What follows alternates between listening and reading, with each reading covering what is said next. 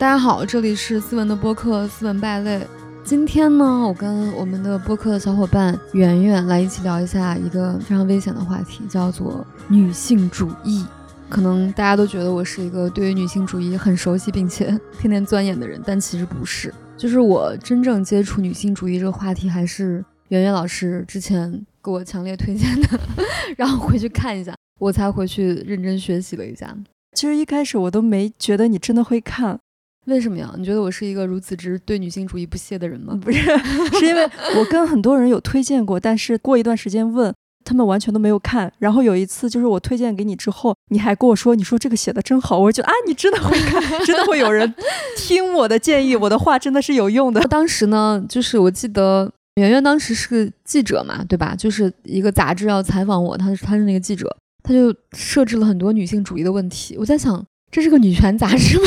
这个问题怎么都这么女权？是当时那一期是女权特辑哦，这样的啊啊啊！我在想这个女孩儿，我在想我虽然认识你，但我不知道你这么女权。怎么说呢？我其实是这几年才接触的，在我接触之前，我就是一个忽略自己性别的人。我是在那个时候看到了当时很流行的一本小说，叫做《那不勒斯四部曲》，费兰特的一本书，然后。他当时也被拍成了电视剧《我的天才女友》嘛。我看完我会觉得，哇塞，这些东西都是我以前从来没想过的。比如什么是你没想到的呢？它里面有一集，就是说里面有一个女女主角的其中一个叫做莱农，她嫁给了一个知识分子家庭嘛。知识分子家庭当时的那个环境就是，她丈夫就跟她说：“我们家不会雇任何的保姆，因为我不希望这个家里面有奴隶。”那意思是你就当我的奴隶呗？对。当时那个莱农就说：“所以呢，所以我要做那个奴隶嘛。”然后我当时就会觉得有被震慑到，就是无论你在知识分子家庭也好，你在他另外一个女主，然后是过得比较不好嘛，你都是一个奴隶的角色。知识分子只是更加巧妙和精明的包装了这个奴隶的东西，对，而且他包装的很好，就是说我们家不能有奴隶，所以我们家不能雇佣保姆，不能雇佣保姆的话，就是说我把省下来的钱。我也不会花在你身上，我也不会付给你工资。你是天然的把一些有价值的东西变换到你的义务，就是非常巧妙的。我想到以前的一件事情，就是我跟程璐老师当时在深圳的时候，去一个朋友家做客。那个朋友他老婆，哇塞，太贤惠了。就是她也是八零后吧，八四八五年的一个女生。当时我们都才二十六七岁嘛，就那个年纪。然后呢，去他家之后我都惊呆了，你知道吗？他老婆什么都干，而他老婆还上班，他老公不上班，他老婆又要上班，家里什么都给她弄好，而且她老公就只要想喝水，她老公就会躺在沙发上说水呢，她老婆就会 就会啊在这儿水在这儿你喝吧，然后那个什么他吃饭了他就会说饭呢，他老婆就做饭很好吃，还做那种什么宫廷什么虾卷儿，就那种东西就不是正常人会做的，特别贤惠，然后把那个饭给她盛好放在身边。然后以至于她到我家做客的时候，她就是说水呢。然后我当时很惊呆，我想啊，我说我说快打电话给你老婆，让她给你送水。然后当时我记得我们从他家出来之后，我们几个人就是包括我和陈老师，还有当时几个朋友，我们都很惊呆，就是啊，就是现在这个世界还有这样的女孩，就会如此之贤惠，然后望夫成龙。他就觉得我老公一定会有很大的成就，到时候我就会鸡犬升天，就这样。然后呢，他出来之后。程璐当时就说：“看到没有，人家什么瘦嫂多厉害。”我说：“对啊，你还有很大的空间。”然后，然后他说：“我不是这个意思。”我说：“我就是这个意思。”你看嘛，就是他们就是会把一个女性，她如果要夸赞她说她很贤惠，给她安各种标签，但是她知道把她夸的特别好，因为受益的是他们自己，所以他会给女性定个极高的标准。也就是说，我们平时就是我们小时候。就会说你小时候这干嘛要这样要这样要那样，其实就是为了方便你以后跟你一起生活的人。我好像从来没有受到过这样的教育，从我姥姥开始，就是她就是一个又主内又主外的一个人，然后她又能量非常强。我觉得我爷在我们家就是吉祥物，但我姥姥就是那种就是就你是一个狗屎，你就躺在那里不要给我动，动就是坏事儿，就这种感觉。她不是那种啊我要服务这个家庭，她是觉得。我就是这个家庭的顶梁柱，我是主 人，你们都要听我的。他是这种感觉。我小时候，我妈可能因为她就是感情经历比较丰富或者之类，她从来没有跟我说过要找个什么好男人。我妈就最多跟我说的说，男人都没有什么用，你还是要自己有出息 什么之类的。他们小时候都跟我说什么，你一定要学习好，一定要有出息，一定要找个好工作，一定要如何如何，就是做一个你想做的人，什么之类的。就好像在他们的这个语言体系中，没有什么男人的这个角色的出现，或者他觉得男人这个角色并不是很重要，就是可有可无的一个感觉。所以我觉得，好像现在这个女性主义，就是大家一直在说的东西，我听着。啊，这不就是一个很正常的事情吗？对，所以你刚开始讲脱口秀的时候，别人会以为就是你本来就是这一套观念的，怎么说呢？践行者，差不多。因为当时你的标签是独立女性嘛，我是践行者了，但是我不是后天学习的。我觉得我就是好像一开始我就我就觉得啊，这不应该是这样吗？就我记得上大学的时候，当时有个英语老师，也是个女老师，然后她可能刚毕业不久吧，来我们学校教书。结果呢，她就给我们一直在讲，可能她觉得给我们这些理工科的人讲英语课也都是没什么意义吧，就瞎讲一下。她就一直在说，她说女孩儿，我跟你们说，就是干得好不如嫁得好。她说，你看我老公如何如何，我老公如，他就一直在课上讲她老公，而且她是非常的洋洋自得，非常炫耀的那种感觉。我当时其实很困惑，就是我在想，我怎么？终于上到了大学，然后突然出现一个女老师，天天跟我说干得好不如嫁得好。我想，那你在这干啥呢？你还不如回去打扫家务呢，对吧？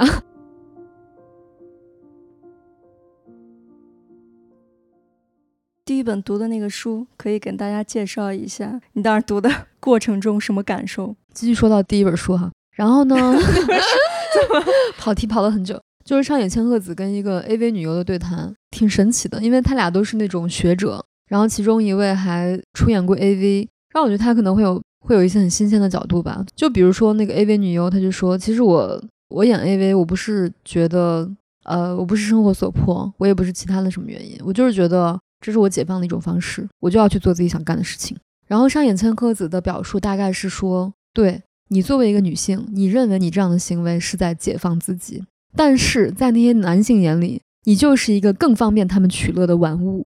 我对那本书印象深刻，是因为我读的时候，我一开始只是把它当成一个就是从零到一的女性主义，类似于那样的讨论。我没有想到他聊的这么的真情实感，因为我觉得他聊到真情实感的原因，就是之前的是对谈，是话对话，他这个是写信。你知道，人在写信的时候，他是沉淀下来，他的思维不像你说话，他很跑或或者很碎，他是你思想过。然后，因为你谈话的那个人他不在你对面，你其实写作的时候是面对着你自己，你会写一些自己平时不太会说的东西。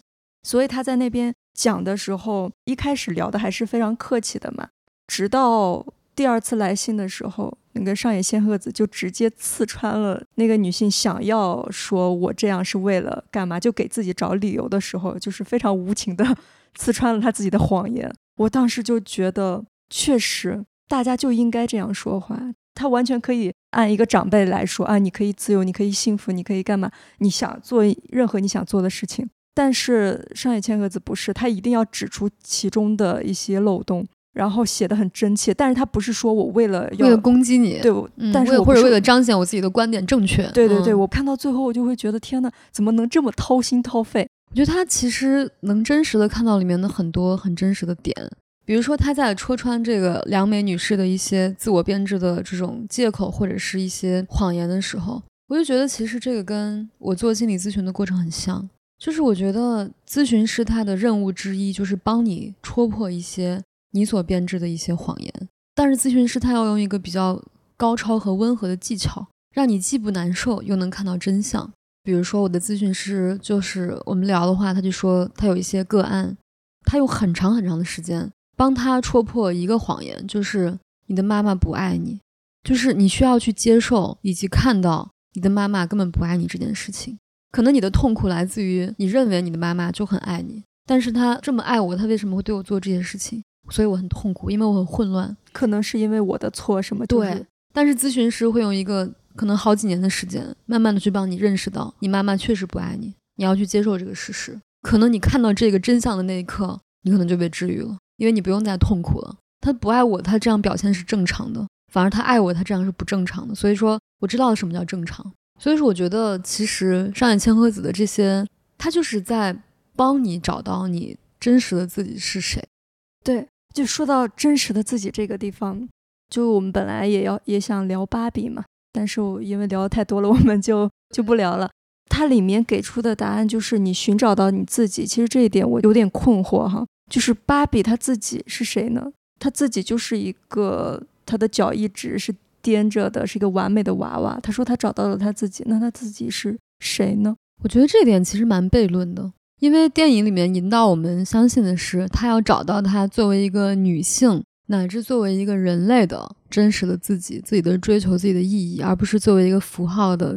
一个生存的状态，但其实芭比可能你被生产出来的时候，你就是作为一个符号被生产出来的。对，所以我在想，我自己是谁呢？就是大家老是说你要爱自己，你要找到你自己，就是听上去是一件好像很简单的事情。但是你这个自己，因为我们从小到大会活在一个别人建构的世界，别人会告诉你这个，会告诉你那个。你自己真实的东西其实是被遮蔽的，其实你很难找到你自己真的想成为谁。我到现在也很模糊，就是也还是一个逐渐在寻找的过程啊。你还没有到年纪，你还年轻。那你现在知道自己是谁了吗？我大概知道了。我觉得我可能是到了，就是今年这两年，我才觉得，嗯，好像我找到了我的品类。就是我也不是一个特别立功的人，我也不是一个特别讽刺挖苦的人。我也不是一个特别娱乐的人，我可能就属于那种泛文化人，就是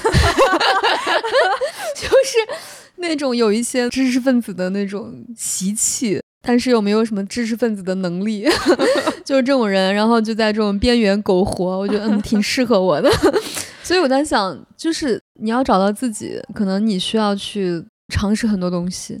嗯，就说到上野千鹤子嘛，我觉得他给我一个很好很好的启示，就是他有一句话说。无论你做什么事情，你再怎么想，你只要做一件事情就好了，就是你不要糊弄你自己。我觉得人但凡不要糊弄自己的话，他其实你就能过很好的人生。这个糊弄的意思就是说，就比如我明明不想结婚，但是我听别人说啊，大家都结婚，那我就跟着结婚。其实这就是一种糊弄。就是如果你真的不是这么想的话，你就要勇敢的去想想后面的东西。我觉得这是一切思考的源头。你不愿意糊弄你自己。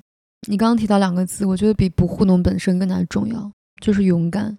就是不糊弄，它是一个行为，它背后支撑你不糊弄的东西是勇敢。我为什么可以不用听别人的去结婚？因为我勇于面对自己的生活，即便所有人都说我孤独终老，没关系，我能勇敢面对这个事实。而且这个勇敢本身也不要存在糊弄，因为你不要告诉自己没关系啦，反正老的时候已经跟朋友们达成协议啦。就是会怎样怎样，反正我已经冻卵啦，老的时候也不会自己一个人。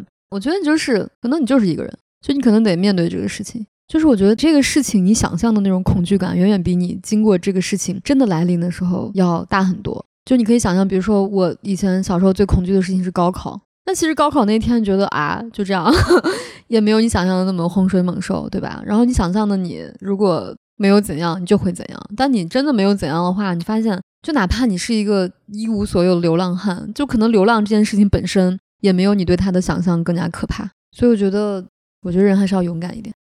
那我们聊一聊我们自己作为女性的经验吧，就是生命经验。你第一次来月经是什么时候？十一岁吧，五年级的时候。当时过程还清楚吗？非常清楚，因为我印象很深刻。我记得那是一个夏天，我穿了一件白色的 T 恤和一件短裤。然后走在路上，我就觉得怎么湿乎乎的，我就觉得这种感觉很奇怪，就觉得哎，为什么湿了？我想我没有尿裤吧。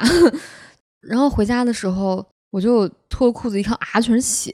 就当时我其实挺惊讶，但是我就觉得你害怕吗？我不害怕，因为小时候你可以看过很多，就比如我妈她大概是知道这件事情。对啊，就是小时候我们家那种公共厕所都是跟着大人一起上的嘛，你知道他们会换这个卫生巾啊什么的，但是你不知道这是什么东西，他只是他们有这样一个行为。没有人给你解释过这件事情。发现我来月经那一刹那，我觉得天哪，我是个大人了，我就这样觉得。然后我觉得天哪，就是你小时候会对那种妈妈一样的那种女性长辈有一些莫名其妙的憧憬，比如穿他们的高跟鞋啊，戴他们的胸罩啊之类的。然后当我来月经那一刻，我想，哈，我终于有资格跟你们平起平坐了，再也不用幻想你们的生活了。我真实的声音是这样，但是我当时觉得。天哪！我如果不表现出一丝不好意思和一些羞赧的话，是不是就显得我这人很不要脸啊？然后我就装作我不知道是谁给我这样的声音，就是我必须不好意思。其实我没有不好意思，我心里挺高兴的。然后我说妈妈妈妈，你看我怎么回事呀？我就非常装模作样。妈说，我妈一进来就眉头紧锁，然后说，你知道这是什么吗？我说我不知道。我妈说，这叫月经，以后要换卫生巾。我说哦。她说这个给你，你就换吧。我说啊，我说那要多久换一次呢？她说大概呃两三个小时换一次吧，看你的量多量少。我说天呐，我说这事情好复杂呀，这个时候好做作。我其实心里是这么做作，当然说出来没有这么做作，这只是我内心的演绎。然后我妈当时非常认真且严肃的跟我说：“知道这意味着什么吗？”我当时真的有点吓到了，就是我在想她为什么对这件事情如此的讳莫如深，且好像是一个就是头等大事一样的感觉。我说我不知道，她说以后你就是大人了，知道吗？我说好知道，就是我也不知道啥意思，什么叫大人了。我后来想想，其实以我妈的这种思想的 open 程度，她也不至于去如此的生气的，以及非常怎么说呢，用一个如此严肃的态度教导我这件事情。我觉得我妈也不是这样的人，但是我觉得我妈可能也被规训，就是女人一定要对这件事情感到相当的严肃跟羞耻，你才是一个合格的女人。当时觉得我跟我妈之间有一种奇怪的气场。就是我俩都在伪装羞耻，但其实我俩都不羞耻。所以第二天呢，我就带着那种既很装逼又很装作羞耻的样子。其实我心里特别得意，觉得哼，你们都不知道我来月经了吧？然后第二天我记得在考试，然后考试的中间，我第二天就跟几个女生说：“我说你知道吗？我那个什么了？我那个 那个什么了？”对他们说：“啊，天呐，啊，那你好倒霉啊！你知道当时女生把这个叫倒霉。”你们你们会这样？没有，就是我们那儿的女生，很多说你你今天倒霉了吗？你今天是不是倒霉了？就这样。然后我当时我也觉得这个称呼让我觉得很奇怪，因为我觉得我妈的称呼叫做来例假，但是我的称呼，因为我小时候上那个健康卫生课，它就是叫来月经，所以我就会说来月经。然后他们都说啊，你怎么会说来月经？我就想啊，书上不就说来月经吗？我到了学校之后，女同学们都非常神秘的在。莫名的保护我，就他们会觉得这是一件需要被保护的事情，被保密的事情，不要让更多的人知道啊！千万不要告诉别人，王思文今天倒霉了。然后他们说：“你需要帮忙吗？陪你上厕所吧。”我就觉得，就是那一刻非常的微妙，就是我又在那里炫耀，又要装作一副非常保密且不想人知道的样子。我觉得这是我人生最造作的一刻之一。我其实挺想人知道的，因为我觉得很不一样，跟别人可能那个年纪大家都没有太来月经，唯一来的人是在我来了大张旗鼓告诉了全班女生之后啊，我也来了。就他在此之前都没有人知道他来过月经。然后那天，比如考试的时候，我就说老师，我要去上厕所。其实根本都不需要，但是我一定要让那个时候大家看到，嗯，我要去换卫生巾了。就是我不知道我为什么会有这么变态的想法。但是当时就是还莫名其妙的一种得意感。我当时跟你差不多，就是我小时候去厕所，纸篓里面就各种卫生棉。我想啊，那为什么我整个步骤里面没有用到这种东西？然后我又觉得哇，用卫生棉的人好时髦。我当时我当时就觉得好时髦，你知道吗？但是这件事我就知道了，但我不确定那是啥。我来的不算早，然后我初二的有一天。我跟我同桌，我同桌是个女生，我说我肚子痛，然后她就非常非常小声的说：“她说你是不是来了？”我说什么来了？然后她说小声点。对呀，对呀，身上来了。我说这什么意思？然后她就偷偷给我写个字条，这是月经。然后我就说哦，这是月经。但是我当时也是非常混沌，不知道这是啥，就回家。哎，你们那个什么生理卫生课没上？没上。我们老师把那一节跳过了，就说我们今天我们不讲这个。真的，天哪，我们就这样跳过去了，所以我的知识非常匮乏。这样啊，嗯，过去了之后，我后来就开始来了，来了，我回到家，我妈也是有一种，哎呀，那赶紧赶紧给你买东西，就是他们非常焦急，就是给你换上，然后会教给你，哎，你应该这样用那样用，然后这事就这么过去了。呃，然后他七天之后就停了，我还非常紧张，我说怎么就停了？因为每次去公共厕所的那个纸篓里面都有，我就以为就是人到一定年龄来了之后就一直，就人会一直流血。天哪，你们这个九零后的性教育并没有比我们进步多少。我当时是我们小学的小学五六年级吧，有一次老师上那个生理卫生课，就那一课正好就讲那个性教育，就是书上就这么写的。然后那老师可能也不好意思讲，老师拿了一个那个 DVD 来，那个碟片的名字叫《青春的奥秘》，就是特别科教片的那种，就是科普男生如何、女生如何发育，然后月经是什么、遗精是什么之类的这种东西，就是非常的科学讲的这个东西。当时就全班同学都非常的不好意思，但是我就很认真在听啊，我觉得这个东西很新鲜，你知道吗？然后我们班同学男同学就在那里说：“哈，王思文看的好认真啊，别的女生都不好意思看，只有他在那里抬头看得很认真。你是不是想让那个谁谁看你青春的奥秘？”然后我当时就心想：“哼，给你牛的不行。”我就说：“老师，他说我想让谁谁谁看我青春的奥秘。”然后老师就拉着他的耳朵给他揪出去了。我当时就很爽。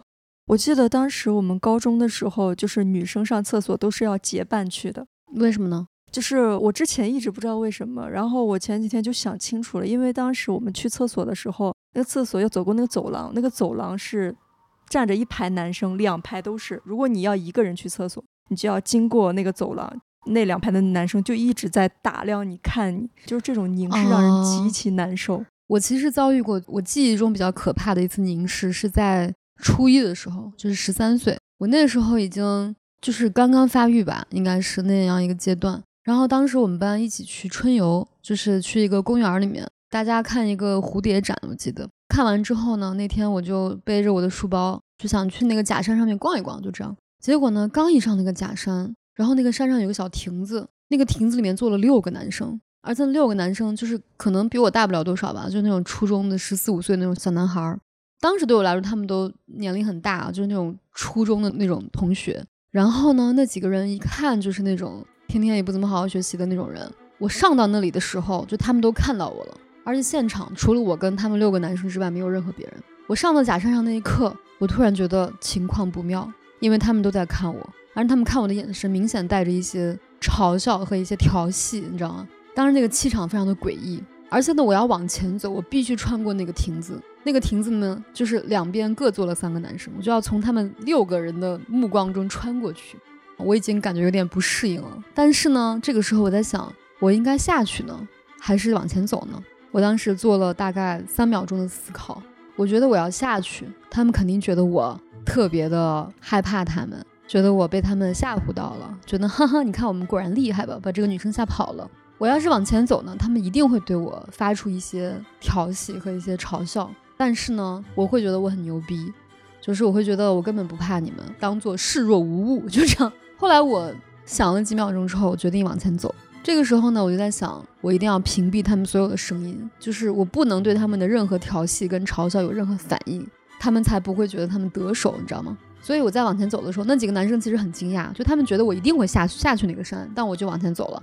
他们都说：“哎，就这样子，哎，哎呦，就这样。”然后我经过那个凉亭的时候，他们说：“哎，小美女，就那样子。”然后呢，我就真的就是当他们是空气，就是我当时表演的非常的完整，就是我当做他们几个人完全不存在，我就往前走，我既没有加快也没有减慢，我的脸上既没有开心也没有羞耻，我就是这样子往前走。然后他们说：“呀呀，这个小孩儿呀，这小美女啊，就这样，他们就觉得很困惑。然后他说要不要一起玩？就这样，就是我真的当做没有听见一样，我就走过去了。然后后来我走过去之后，发现这些男生好像有点失落。”因为他们觉得他们的那种淫威没有得到我的反应，我既没有害怕，也没有攻击，也没有愤怒，他们就觉得切，就这样。所以那一刻，我觉得，哎，我好像战胜了一些他们的那种男性的淫威，我是这种感觉啊。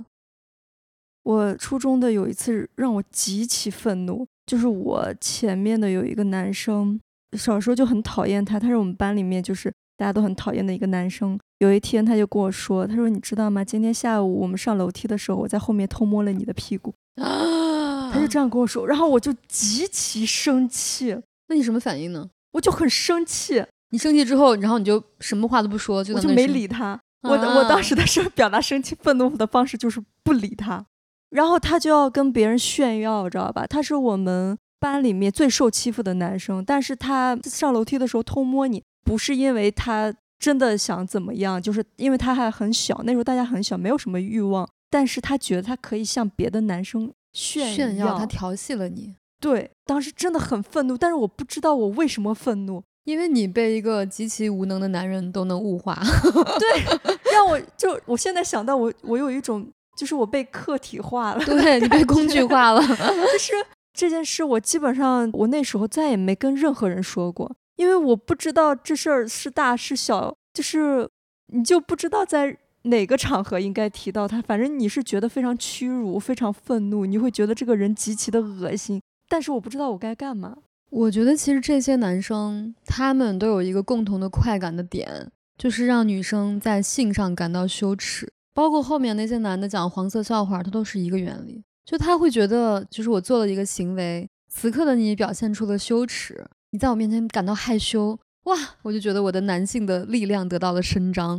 他觉得他在某一个地方压迫了你。对，我觉得我也很神奇啊。即便他很客体化我，我好像也不太会认同他的这个东西。我记得我上小学六年级的时候，就是当时已经算是青春期了嘛，然后我就暑假的时候坐公交车。有一个男的就在后面，我估计那男的十七八岁吧，看着我当时才十二岁。然后那男的就在后面抽烟，抽完烟之后就把那口烟吐在我的脖子上，就是我的后颈上。然后我当时觉得，哎呀，给你能的！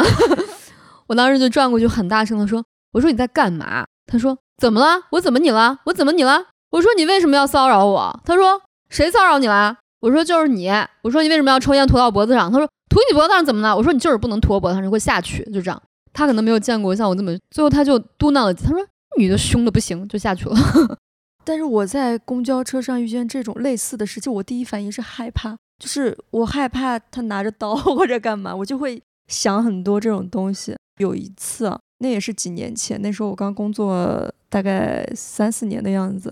那个时候我回家的路上，我们那个路上有一有一段路是高架桥下面，一个看上去像是外卖的人，他就给我指了一下他的手机，我就以为他问我地图呢，然后我就凑过去一看，然后那个上面在备忘录上面写着，他说跟我走一次一千块啊，外卖的人，我不知道是不是外卖的，就是他骑个摩托车，嗯，然后后面有个箱子，但是我不确定啊，就是。看上去很像，但是他没穿什么制服啦。然后我当时非常震惊，我就扭头就走了，我就直接走了。因为当时我第一反应不是害怕或者愤怒，我有点，我有点就觉得啊，你就给我一千块。我可值两千呢，我不知道这个是不是也是客体化了我自己，但是我当时看到，因为当时我刚开始工作，你知道吧？呃，工作三四年，那时候你对钱是很敏感的，你就觉得自己值多少。你当时是在一个蓬勃的挣钱的感觉。我说我两个小时写一篇文章都不止这个钱，然后我心里面是这个 这个想法，你知道吧？但是我后来后怕了，你知道？你仔细想了一下，哦，万一他带了什么东西，后来我就再也没遇见过这种事情了。我觉得女性你很难做到不被男性物化，因为我觉得这个东西太根深蒂固了。因为所有男性都是如此之强烈的在物化你和定义你。比如像我现在是三十七岁，然后我见过有一些那种男生，就是那种二十八九岁的男生，就会问你，就他一方面他觉得你还不错，另外一方面他又会有那种作为男性的那种很强烈的意识，他就会问你说：“哈，姐姐，你不喜欢弟弟吗？弟弟不香吗？”然后说：“难道你不想吃嫩草吗？” 我就觉得真的很窒息，就是，然后这句话还是一个上海交大的博士说，我在想读的什么书？你到底在？然后我在想，这些男的他们现在其实挺受冲击的，就一方面呢，他也见到了很多就是因为自身解放而在散发一些魅力的女性；另外一方面呢，他骨子里那种很男权的东西又在强烈的说服他一定要物化你。如果他不能物化你，他就物化他自己。所以说，你想吃嫩草吗？我觉得物化你就物化自己。对，我就觉得这个男性他就是，就他的他脑海里面这个关系的结构一定要物化一方，就是要么就是物化你，要么就是阿姨我不想努力了，我要物化自己。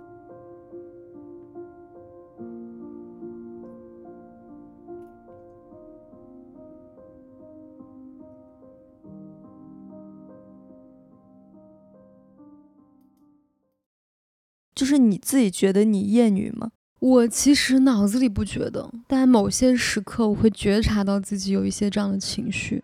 比如说最近的那个电视剧，就是周迅跟陈数他们演的那个电视剧，还有那个董洁《不完美的受害者》。对，《不完美受害者》就是理论上，我觉得每一个女性她在每一个年纪都应该有她的美，对吧？但是当我看到董洁出来的时候，我依然会心里面想，哎。她好老哦，这个不受我控制，这是第一反应，这是第一反应。然后我依然会看到那些女明星，我觉得啊，她怎么最近都老了，怎么憔悴了之类的，我依然会有这样的声音。虽然我是一个非常捍卫说每个人应该去有自己真实的面目，都有她的美丽的人，但我依然会有这样的声音。所以我觉得这是很正常的，因为之前我看《厌女》的时候，给我最大的一个冲击就是里面说所有人都厌女，如果你不厌女的话，你就不需要成为一个女性主义者。成为女性主义者，就是在和你体内的厌女的自己做搏斗，有可能。而且我觉得怎么说呢？有时候我会对于女生的那种特别情绪化的东西，我会有一些抵触。就比如说我小时候，我小姨天天跟我说怎么办啊？我最近又胖了。我说那你少吃点儿。她说可是我又很饿。我说那你多吃点儿。她说可是我吃了会变胖呀。我说那你少吃啊。她说啊，可是我少吃的话我会饿。我心想，你为什么无休无止的给我做这些纠缠，就让我非要解答你的问题？就是这一刻，我会觉得，我不知道这是不是厌女，还是对他本人的讨厌。对，你会害怕自己弱吗？我会啊，我以前是非常强烈的恐弱症。你看我那个形象，就是一个老子就是钢筋铁打，然后无坚不摧，就这么一种形象。我也不是刻意的，但是这个东西也是从小可能一种教育吧。可能我们家人在教育我要，就是你的世界里可以没有男人的时候。同时也教育了我，就是你不能每天叨叨叨叨的哭，就你不能太多流露情绪，因为你是一个女子汉。就是他们会觉得说这些没有意义啊，你宣泄这些情绪没有意义，就是你还不如去干点该干的事情。所以我觉得好像有一段时间我会非常恐惧流露情绪，就特别是负面情绪。我在想，哎呀，我怎么能让别人知道我这么难过呢？就是不快乐啊什么之类的。所以那段时间会非常恐弱吧？嗯嗯，你后面怎么好的呢？后面就是让自己尽情的弱，就是我觉得有一个最根本的原则，还是你恐惧什么东西，你就要去深入它。就任何事情，你害怕什么，你就要去体验它，才可以不害怕。你看很多人说什么啊，我现在已经不相信爱情了，害怕吃爱情的苦。我想，如果你这么害怕，你就要去吃这个苦，吃到最后你会发现它里面是一个空心儿的，什么都没有。只要你体验到了它是空心儿的之后，你才能彻底的去穿越它。有一段时间，我就是就是让自己肆意的变弱，就是我有一段时间我连瓶盖都不开，我说啊打不开这个瓶盖，谁来帮我开一下呀？我就会发现啊，原来我可以接受自己是弱的。我认识你的时候，你已经不那么强了，看起来啊，已经不会开瓶盖了。当时，那你会嫉妒别人吗？会啊，当然会有这个过程。我觉得嫉妒这个问题是一个女性的很大的一个主题。这种嫉妒，我们可以来聊一聊。我曾经看过一个非常中肯的对嫉妒的解释：嫉妒就是你害怕别人取代你的位置，所以你会发现，嫉妒别人的人，他嫉妒的那个对象，既不会比他高太多，也不会比他低太多，往往就是跟他差不多的人，因为这个人对他很有可取代性。但是我之前看那个《纳瓦尔宝典》。他就聊到这个嫉妒的问题，其实不光是女性，男性的嫉妒也很强烈啊。嗯，但是男性的嫉妒是被摆在明面上的，他们管那叫竞争，就是商业竞争也好，他们会觉得哦，那我是上进心，我不是说我因为嫉妒你，而是因为我们在统一标准，我在上进。嗯，但是女性之间的嫉妒，他们就会觉得啊，你们小打小闹。女性的嫉妒，它被演化成一种对某一个男性的争夺。所以这也是一种竞争，只是竞争的对象是一个男的，他不是，对他不是某一种成就，所以显得你们女性的这种竞争和嫉妒就非常的 low，就这种，我们是在竞争一个非常宏大的东西，而你们在竞争一个傻逼男人。对对，所以说，我觉得那个纳瓦尔他的解释，他可能解释的是男性之间的嫉妒哈，他就说，当我在嫉妒一个人的时候，我在想这个人怎么如此天才，他怎么思路比我还要敏捷，他怎么比我成就还要高的时候，他说我就在想。那我愿意把我的人生完全换成他的人生吗？他说：“如果说我不愿意把我的人生完全换成他的人生，那我就没有必要嫉妒，对吧？那如果我愿意的话，那我也没有必要嫉妒，因为我就彻底臣服了。就这样，我觉得这个解释还蛮合理的，就对我有了一些解答。我觉得女性之间的嫉妒确实就是长久以来，我觉得可能是因为历史原因吧，因为过去的女性确实没有什么别的可以争夺的。嗯，因为那代表着你的生存。对。”你只有争夺到这个男性的爱，你说《甄嬛传》那些女的真的那么爱那个皇上吗？就也没有。俸禄，我要那个皇上，对啊，那个皇上就是他的 KPI，他竞争夺的也不是这个男的，他争夺的就是他的生存，生存的机会。所以说，我觉得会有一些集体潜意识啊，会有一些你很难讲的一些潜意识的东西被一代一代的这样流传下来。但是我觉得现在很多女性大部分还是一种对于某些事业、对于目标的一些追求和一些竞争。我觉得这是非常合理的竞争，这种竞争跟男性并没有什么区别。对，就是对我来说，一个解答的是一句话，那句话是这样说的，他就说别人的发光并不会让你暗淡，你也在发光。但是很多人有时候看见别人发光的时候，也忘记了自己也在发光。因为如果说这个资源池很匮乏的时候，如果它好了，你就会差。我觉得这也就是我们中国的教育，就是我们线性排名。他如果比你高一分，他就可以上那个学校，你就上不了，对啊？一分压千人，对吧？所以说这是一个没办法的事情。但是你怎么说呢？就是当你更加成熟或者长大一些，你的世界更加立体一些。你就会发现，这种嫉妒好像慢慢没有那么大的意义了。就是比如说，我开直播的时候，就会有人说：“杨丽，杨丽，杨丽，杨丽才是最棒的。”然后 我当时心想，这些人他的心态也很逗。即便你没有表达嫉妒，他会默认他会替你嫉妒，他会替你嫉妒，而且他会挑起你的嫉妒，他会因为看到你的嫉妒、你的发疯、你的抓狂而感到快乐。他会在想啊，你怎么能不嫉妒呢？对呀，而且就是你怎么可以作为一个高尚的人呢？就是当你很嫉妒，然后表现出一个非常 low 的行为呢，他觉得你看他不过如此。我觉得他们就是这种很微妙的心态。但是你说真的没有嫉妒吗？也确实有。但是这个嫉妒呢，你也是能想通的，是转瞬即逝的。对，就是它是一种情绪。这种情绪并不会升华到你的某种行为或者你的某种深刻的生活状态。你可能是在某一刻有过失落，并不代表我说我要怎么样。对，但是即便我是嫉妒，又怎么样呢？就是我就是嫉妒杨丽，又如何呢？那我难道不能嫉妒杨丽吗？杨丽那么优秀，对吧，我觉得这没有什么啊。就是我觉得我们其实应该对自己内心深处的一些邪恶打开一些门。就是不要因为别人说你邪恶，你说啊，我怎么能嫉妒杨丽？天呐，我真是个差劲的人。不用啊，就比如说有一个女生，我记得我去上课的时候，一个女生，她就是很性感，就她一看就是那种性张力很强的女生，很有魅力。我觉得所有男性都在觊觎她，但是呢，她就可能经常被人荡妇羞辱。我觉得，然后呢，那个女生，我就感觉她其实非常的局促，因为她其实不能很舒展的做自己。她觉得我一旦舒展了，我就在释放性魅力，然后所有男的就会对我非常的不礼貌之类的，或者说别人会对她有看法，不管男的女的都对她有看法，就像那个西西里美丽传说一样。然后他那天就说，大家就在讨论什么自己生活的苦恼什么的。他们就说什么喜剧人如何说话，讨论这个话题。我说喜剧人啊，其实最根本的就是接纳，就是不管别人说什么，就是 yes and，对吧？就是别人说你真是个荡妇，然后他说啊，我说这句话的时候他已经开始紧张了。我说别人如果问你你真是个荡妇，你会怎么回答？他说他说我会很难受。我说你下次可以改变一个说话方式啊。别人说你真的很荡妇哎，你说对啊，喜欢吗？你是不是很喜欢？他说啊，你好厉害啊！我说其实没有什么，就是如果你说我是个荡妇，那我就承认我是荡妇了。我是荡妇又怎么样呢？我是荡妇，我花你的钱了吗？我勾引你了吗？我勾引你又怎样呢？勾引你说明你有魅力啊，你不应该开心吗？就是我觉得，当你真的能非常接纳自己很暗黑的东西的时候，你就发现那个东西飘散在云中了，就没有什么了不起的。就是对哈，就是荡妇，就这样。然后你说别人对你荡妇羞辱，他羞辱到最终。不就是说你是荡妇吗？对啊，怎么样呢？他如果羞辱不了你，对啊，那其实就没有了这个事情，他就无法羞辱你了。是的，他就会觉得哇，这个女的还挺不一样的，他的攻击魔法就失灵了。对的，所以说我觉得其实就是我这么多年的人生经验哈，我当然也被人骚扰过，也被人这种语言攻击过很多次。就是当你真的觉得自己就是这样，并且觉得这样也没有什么了不起的时候。别人其实就觉得啊，就会失灵，所以说给各位女性参考吧。嗯，前几天一直在想一件事情，我就觉得好像哈，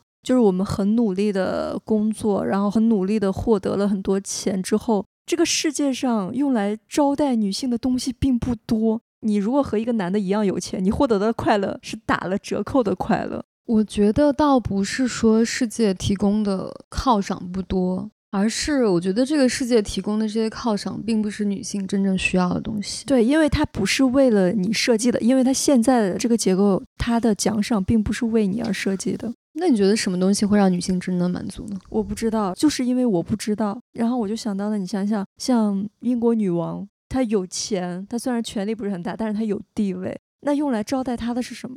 柯基。彩虹套装，就会觉得就好像就是你到达了一个顶尖的时候，你并没有像那些男的那么快乐。我觉得是因为，其实我认为哈，真正能够满足大多数女性的东西是爱，就是我觉得女性对爱是很敏锐的，她不像男性，我觉得男性可以关闭这个阀门。之前我的咨询师给我讲过，他就说很多像我们北方的很多男性，我陕西人嘛，陕西的很多男生，我觉得他们有一个共同点，就他们非常羞于去谈爱这件事情。我觉得不只是陕西的，应该大部分男，就可能我接触的比较多吧，就是我们宝鸡的男生，就是他再喜欢你，他也不会说我喜欢你，他会用一种非常调侃以及贬损你的方式，你看你个样儿，他会用这种方式去跟你接近，但他永远不会说我觉得你很可爱，很喜欢你。那你有没有觉得男的很神奇？他们不羞谈性，但是他们羞于谈爱。对，因为性是可能他无情征服世界的一部分，但是爱就会让他们脆弱，他们很怕脆弱。但是你看女性，其实在这方面其实是比男性强大，因为女性，你看那些过去的那些歌，就是那些情歌，我觉得很多女性都是就是哪个男人来爱我，就是为你我受冷风吹，就是我觉得女性是不太掩饰自己对爱的渴求的。但是男性可能因为他们的一些处境或者受到了一些教育，他们会选择性的把这个阀门彻底关掉。我如果会爱，我如果有爱，我就有了软肋，我就不是一个真正的男子汉了。但是我就是无情的去性，在性上面征服很多女人，反而是我男人的一个标志。我觉得男人有一个很大的恐惧，就是我不像男人。对，所以说我觉得，其实，在这一点上来说，女性本身对爱的这种敏锐和对爱的真诚。本来就很难以被这些无情的男性 满足，对我觉得这是真正会满足女性的其中一个东西吧。对它虽然很难满足，但是一旦你真正的有了，那它所迸发出来的力量是其他的所没有办法代替的。对，所以我觉得也正因为女性的这种对爱的这种真诚跟坦然，也让女性也拥有了很多软肋。就是你看，为什么那些大女主的电视剧都是？女的一定要过一个情关，就是要对这个男的封心所爱，她才能成就一番宏伟事业。我觉得这是可能人类的一个共通点，只不过男性被教育的你不能去享受这个东西。嗯嗯，那你说是不能享受性更难过呢，还是不能享受爱更难过呢？当然不能享受爱更难过。就是我之前看史铁生写的那个《冰淇嘴笔》，